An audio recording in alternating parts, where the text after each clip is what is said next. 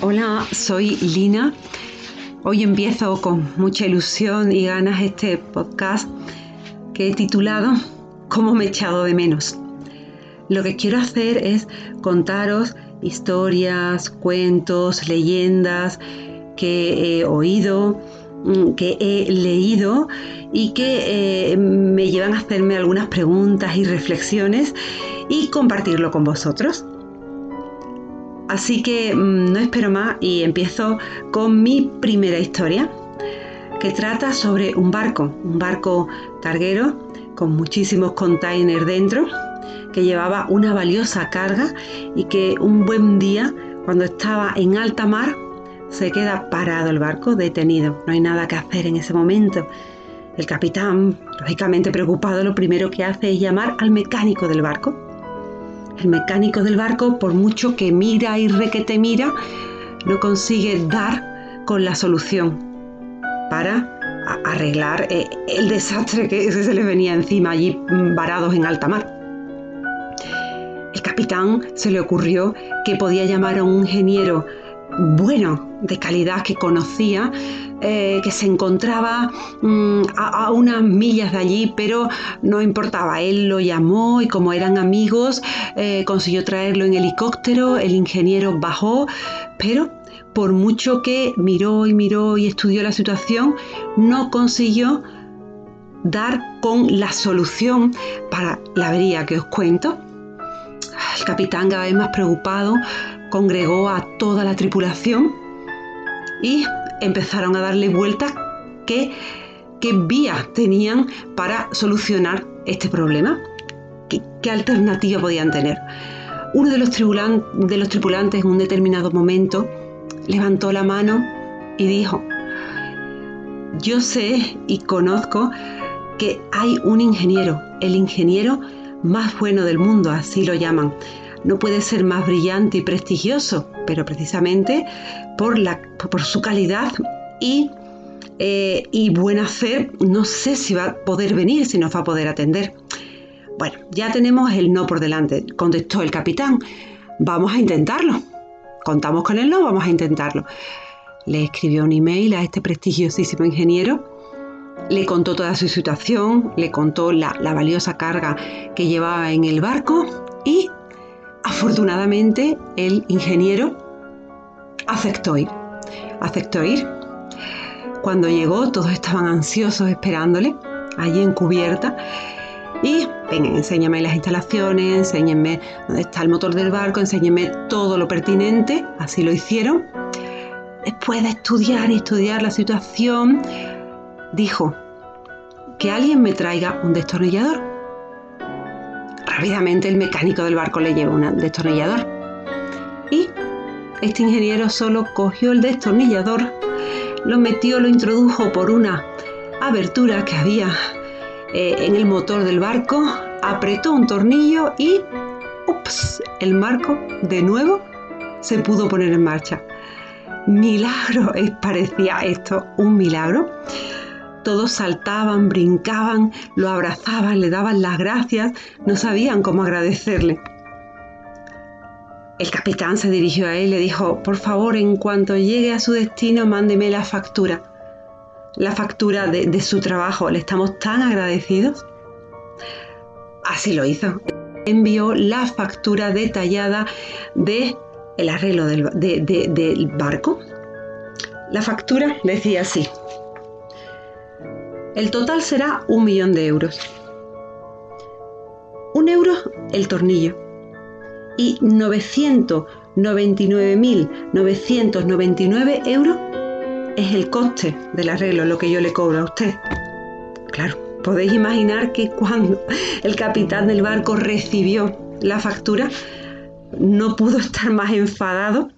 Se puso rojo del enfado, de la ira que tenía y rápidamente le respondió, pero, pero ¿cómo va a ser eso? ¿Usted se está riendo de mí? De acuerdo que le estamos agradecidos, de acuerdo que ha hecho un buen trabajo, pero usted me ha cobrado un millón de euros y lo que ha hecho es apretar un tornillo. Por apretar un tornillo me va a cobrar un millón de euros.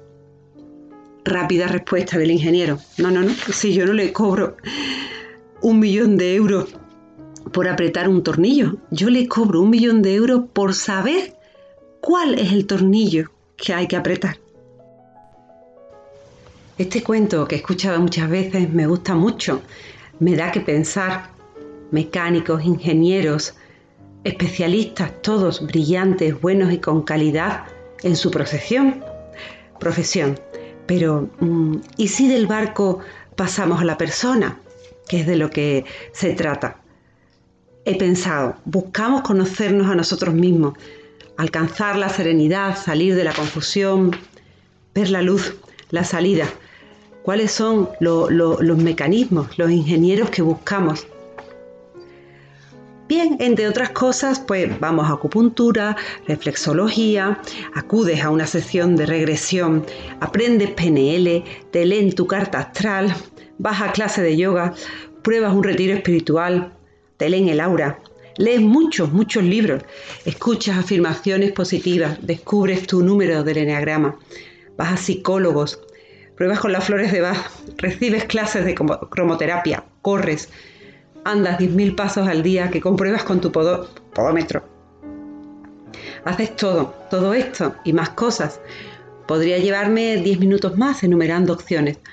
Y no encontramos dónde está ese punto, ese tornillo, justo ese, que es el que hay que apretar para que navegue de nuevo el barco y vaya como una seda, para que arranque el motor. Y bien, ¿por qué no lo encontramos?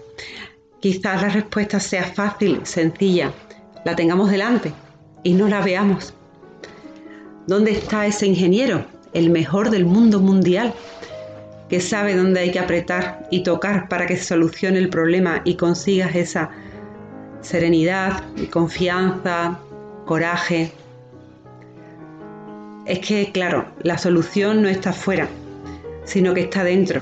Tú, tú eres ese ingeniero que supera a todos los demás que no se puede equiparar a ningún otro por muchos que los demás sean magníficos. Solo tú tienes la llave, solo tú puedes salir, solo tú puedes ver la luz al final del túnel. Sí, los demás te pueden ayudar, a aconsejar y es bueno y necesario saber pedir ayuda. Pídela y no lo dudes. Pero solo tú y solo en ti está la clave.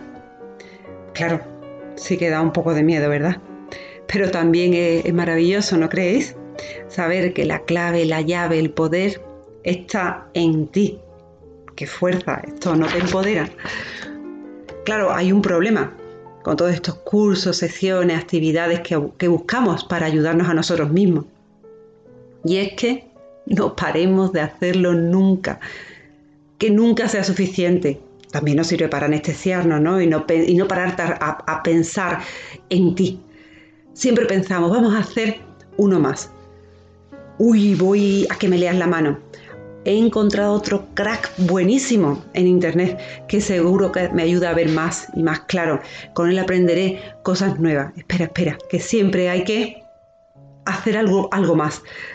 Pero yo te digo, espera, en algún momento tendrás que parar Sí, pararte contigo mismo, dejar de dar cursos, escuchar audios, tomar tranquilizantes y buscar cosas y más cosas. Deberás pararte y decirte, hasta aquí hemos llegado. Y tomar una decisión y pasar a la acción, poner en práctica todo lo que has aprendido, todo lo que te han enseñado, todo lo que has reflexionado y pasar a la acción para ser por fin como quieres ser, como eres en realidad como estás llamado a ser tú y solo tú. Nada más y nada menos. Bien, aquí acaba mi primer capítulo y espero que os haya gustado. Quería dedicárselo a mi amiga Esther. Ella y yo sabemos quién es. y gracias a ella surgió esta idea de contar historias y hacer una reflexión sobre, sobre ella. Espero que haya ayudado a alguien un abrazo muy muy grande a todos y mm, nos escuchamos pronto. Un abrazo.